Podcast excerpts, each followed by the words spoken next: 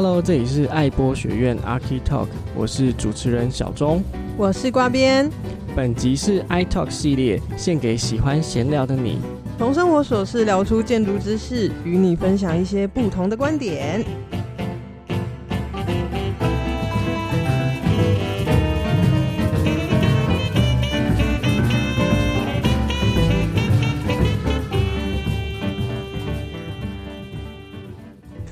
哎，瓜边，我们之前有聊到说，因为我是研究所是在念电影评论的，嗯，所以我就想说，在爱博学院的节目里面，也可以跟大家聊聊电影。我想说，从电影看建筑的这个主题，是，你觉得如何呢？很棒啊，我好期待哦。我想你应该也是爱看电影的人，超爱，废寝忘食，很好，很好。对啊，那所以如果要说到跟建筑有关的电影，我其实脑海里面浮现到的第一个画面是《布达佩斯大饭店》嗯，因为我会对于那个电影海报里面那栋粉色华丽的建筑物，其实印象很深刻。嗯，真的。对，那对于这个导演威斯安德森，他本身一贯的风格就是对称跟至中嘛。嗯，没错。对，所以我觉得这个风格在这部电影里面又被推到了一个极致。哎，真的哎。嗯，威斯安德森的电影，他一直给人一个很舒服的感觉。那包含像我身边有很多设计师的朋友，他们也都很喜欢这部电影。嗯哼。那布达佩斯大饭店呢？我觉得他。就是有稍微一点点强迫症的人，像我一样，可能看这部电影的时候都会觉得很舒服，就会觉得说，嗯、哦，对，这个画面就是要这样，对，看了就会很爽快。哦，对，我发现这整部影片啊，都是用正立面的视角，非常少用透视的效果，嗯、而且啊，正立面是那一种绝对至中又对称，通常会有一点点的呆板无趣的 feel。但是，但是导演厉害的一点是啊。他所营造的画面却是有细节跟层次的正立面，哎，对，我觉得他每个画面啊，每个构图，他看上去都很像是一张明信片，然后他把人物主角放在正中间，那就达到一个所谓的平衡美学的一个视觉效果。嗯，那我觉得这样子看起来他，他呃，就是跟人的心理其实有一点关系，哦，就因为我们的大脑其实是喜欢平衡的，嗯，对，就包含我们自己在照镜子的时候，我们看镜子里面的自己，也都是一个。平衡对称的状态，嗯，所以这样一个接近对称的人形，其实就是我们熟悉的一个审美观，嗯，对啊。然后在这样子的中规中矩的一个对称的状态底下，就会让我们的心理去获得一个稳定，而且是一个舒服的感觉。哎，如果这个时候我们在看电影的时候，突然有一个画面，它是明显的。平衡失调的一个画面，嗯，我们反而会在这个电影里面的节奏会觉得更焦躁不安的感觉。嗯，的确的确，而且啊，我从这绝对至中又对称的正方格里，因为原本导演塑造的就是一个十六比九的画面，但是就在里面安插了正方形的那个视角，我就从这个正方格里面看到细节，例如，嗯，剧组将。德国东部已经闲置的新艺术风格的百货公司歌里兹百货公司的大厅，哇，这个是外文，所以有一点点 有点难念哈。对，好绕口。Anyways，就是歌里兹百货公司的大厅布置成布达佩斯大饭店的 lobby。嗯。电影里的服务台还运用了希腊三柱式，出现了古罗马式的拱门、交叉拱顶等等的场景哦。等一下，你说希腊三柱式，它是三对柱子吗？嗯、然后它沿着走到那种排排站，就像。我们要进去希腊神殿那种感觉，一路走过去又很有气势的那种样子吗？我要笑死！不不不，希腊三柱式呢，就是古希腊人将柱子分为柱头、柱身跟基础这三个部位，那衍生出 Ionic、Doric、Corinthian 这三种经典的基本柱式。每一种柱式都和整栋建筑物的高度跟规模形成一定的比例，是兼具结构与美学的样式哦。而且古罗马式的建筑啊，很多很多都是对称的诶。哦，原来如此。所以除了建筑本身之外啊，其实我在电影里面还有看到另外一个我觉得很吸引我的是颜色的部分。嗯，对，我觉得他们的美术设计在颜色的使用上，其实也是在帮助观众在理清剧情的时候会有一个比较清楚的界限还有认知。嗯，像颜色在不同的人物还有空间啊，它有不同的特别的意涵。像是我们看到监狱，它是比较惨淡的一个白色或者是灰色。嗯，在低夫人的家里面是有丛林的深绿色，那它代表的其实是未知跟冒险的意涵。嗯，那另外还有就是在布达佩斯饭店里面，他们工作人员的制服是比较高贵精致的深紫色。嗯，而在甜点店的蛋糕，它是粉红色跟粉蓝色。那其实也是整部电影在还原布达佩斯大饭店外观的时候，主要使用到了两个色系。哦，原来如此。嗯，而且还有一个明显的差异是在饭店的颜色。嗯。我们可以注意到，就是当讲到一九三二年的布达佩斯饭店的时候，它的颜色其实是非常鲜艳而且丰富的。嗯。可是讲到一九六八年的饭店的时候，它的颜色就明显是泛黄而且褪色的。所以在这个用色上面就可以看得出来，美术设计其实是相当用心。哎，真的，你没有讲，我还真的没有发现呢。不过说到颜色啊，刚刚提到的新艺术风格色彩啊是比较清新，画面又很浪漫，而且充满活力，这也是让画面精致的要点之一。例如啊，木下就是一个非常经典的例子。嗯嗯嗯，原本就有细节的结构，再加上精致的装饰，我觉得啊。嗯，这就好像啊，天生五官立体的人就上了妆，哇，天仙呢！好好好，那我再讲回来时间性。嗯、那像瓜边，你还有看到什么就比较有趣的 before 跟 after 的比较吗？嗯，有，我还发现了配置的巧妙哦。嗯嗯，例如过去的服务台设置在一个楼梯的平台之间，它是一个明显却又不起眼的存在。但是啊，旅客需要的时候，随时都能方便找得到，这也说明了饭店提供的是让旅人愿意花钱、花时间享受奢华的空间与贴心的服务。那比较近代的时期，穿着嗯普普通通的迎宾人员，嗯，就是相较之前啦，嗯，对。那他们又站在贴满服务标签的服务台，那个画面像是无声却又张牙虎爪的告诉旅客，我们这一间大饭店里有一大堆什么什么什么的服务，失去了令人想要逗留的氛围跟一些期待。嗯，好像可以想象。嗯，那我们再说回来剧情的部分啊，好，其实瓜边，你有发现它是一个剧中剧中剧吗？剧中剧中剧中剧，这是什么？很像俄罗斯娃娃，对不对？对，有点有点令人迷路，就一层又包着一层的那种感觉。嗯，有有，但它其实也不会迷路啦，因为它是。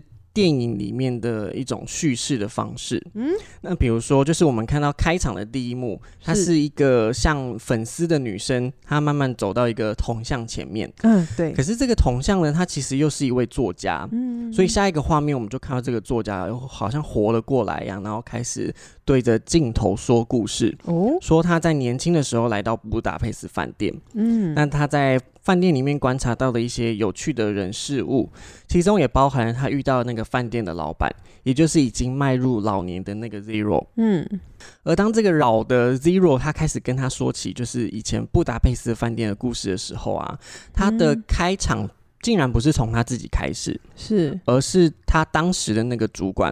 葛斯塔夫先生是，我觉得这里才是真正故事开始的一个主角。嗯，葛斯塔夫先生就是这个整部电影想要去跟大家描述的一个主角。是。对，那其实我觉得葛斯塔夫先生他其实跟一般人也没有什么两样，嗯、就是他在下班的时候也可以看得到他就在一个小房间里面就一个人吃着晚餐。嗯，那他的房间也没有特别大或者是特别的华丽。嗯，他就是脱下制服之后也是就穿着很简单的白色的内衣啊，还有短裤，然后就坐在餐厅吃饭了这样子。是是是。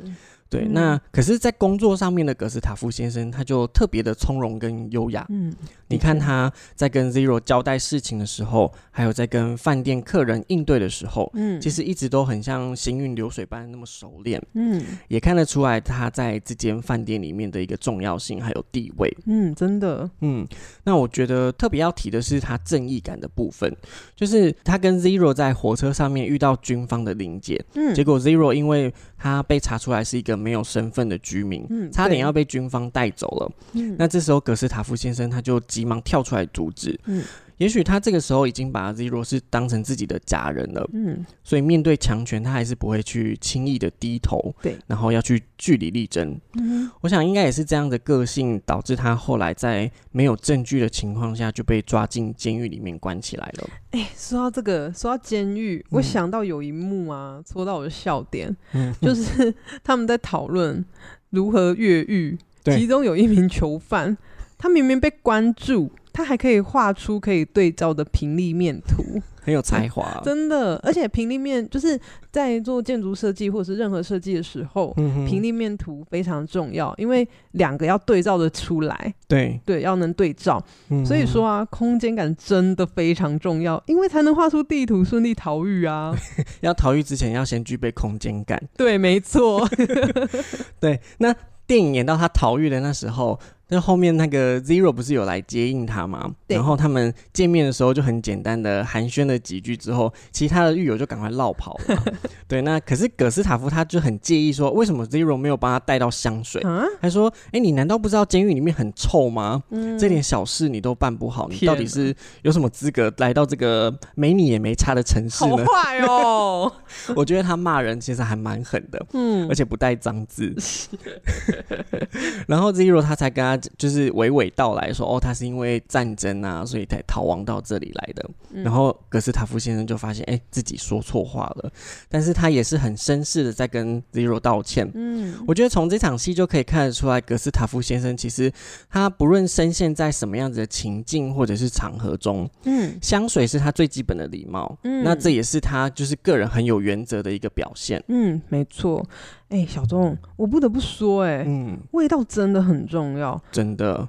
格斯塔夫先生的香水啊，正代表着整个大饭店的精致、贴心跟美好。没错，嗯，现在啊，连百货公司都有门面香喽。对啊，比如说台北新义微风，他邀请了专门帮全世界的公共空间做企业识别的专家，打造出专属微风信义的味道。嗯、让人踏进百货公司，就先从香气感受到高级的氛围，多一点的停留，就有可能让人有想购物的欲望。哎，就整个人都高级起来了。真的，从脚趾开始，导演用电影的方式喂养大众对称与用色的审美观。说不定看了这部电影的人，可能会对建筑、室内设计等等的领域有了一点点的兴趣哦。嗯，没错。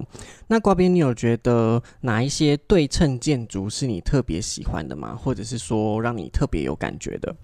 嗯，我觉得台北一零一是一个例子，因为它代表着竹子欣欣向荣，然后越爬越高的好意象，而且它又是一个左右对称的一个图形。哦，是不是像这种高塔型的建筑，它都是以对称的方式，这样比较稳，比较好盖啊？嗯，我觉得既然是对称，就一定会有基本的力学原理。不过越高越怕风吹草动，他每次只要风很大，我就会想说，哎，他是不是要倒了？对，就是觉得说往上堆叠的事情可能比较容易啦，比如说钱越叠越高，是这样吗？那还有呢？哦，我还想到台中的周厅哦。上网找图的时候，我发现都是呈四十五度角的拍摄，也发现外形的对称跟基地平面图的对称。嗯，该怎么解释呢？就是它是一个正方形还是长方形的基地，但是。它呃四十五度角会发现说它有一个缺口，造成它左右立面看起来是对称的，是不是有点难解释？超难解释，我要怎么解释给你？我觉得它是不是就像色纸那样对折，就是它是斜角线对折那样子？哦，对对对对对，就是色纸的对角线对的，对，就是对角线对折啦。啊，对。我从这两个案例啊，发现了人啊会习惯性的左右对称，嗯，但是观看的视角。也可以造成不一样的对称哦，嗯，例如啊，上下的对称跟对角线的对称，所以说啊，导演提供他的审美观让大众欣赏，但是实体的美。其实是要从各种角度去探索的呢。嗯，所以我觉得这也是我们想要从电影看建筑的一个用意。嗯，就是你看完这部电影之后，也许你会有不一样的审美观，然后去看待你身边周遭的事物。嗯嗯，对，像我自己想到就是对称的建筑，我第一个想到的是东海大学的路思一教堂。嗯，那路思一教堂它的外观就很像是一一双祈祷的手。嗯，对，当我们双手合十拱手的时候，就会传达出一个比较谦卑还有敬拜的意涵。嗯，没错没错。我觉得这个跟教堂的意境是非常契合的。嗯嗯，有道理。那另外一个例子，我想要讲的是雾峰的林家花园宫保地。嗯是，它是一个传统的闽式建筑，就像么字形的三合院，或者是口字形的四合院。嗯，那在造型上来讲，它也是对称的。尤其我喜欢里面的大花厅。大花厅，嗯，它是一个福州式的戏台建筑。哦，那讲到戏台，大家有注意到，就是舞台后方的位置通常会有两道门吗？两道门哦，是那种左青龙右白虎吗？那个应该是刺青。对，我我讲的那个两道门呢，其实一左一右，它就是一个对称的排列。那有的左边它上面会写出将，然后右边的上面写入相。嗯，那出将跟入相，它它的意思其实就是在形容文武双全的一个高级官员。哦，他出外征战的时候是将军，嗯，可是回到朝廷的时候又是宰相。哇哦，这个用在戏台上面其实是延伸作为演员登场跟退场的一个寓意。嗯。那么这样说起来，出入的动线与戏台的配置，其实也是有细致的安排跟内涵呢。对啊，它里面有很多的巧思，哦、而且雾峰宫保地里面还有很多精彩的故事。嗯，这个之后我们再找机会做一集节目跟大家分享好了。你是不是在模仿某个人呢？欸、不好说。好，那不过呢，我还是很推荐大家，如果有兴趣的话，可以去预约宫保地的导览行程。我们没有收夜配，但是我个人很推荐。这句话不错哎。哎，小众，我们今天聊了很多魏斯安德森的《欢迎来到布达佩斯大饭店》，那么你还有看过或是推荐安德森其他的电影吗？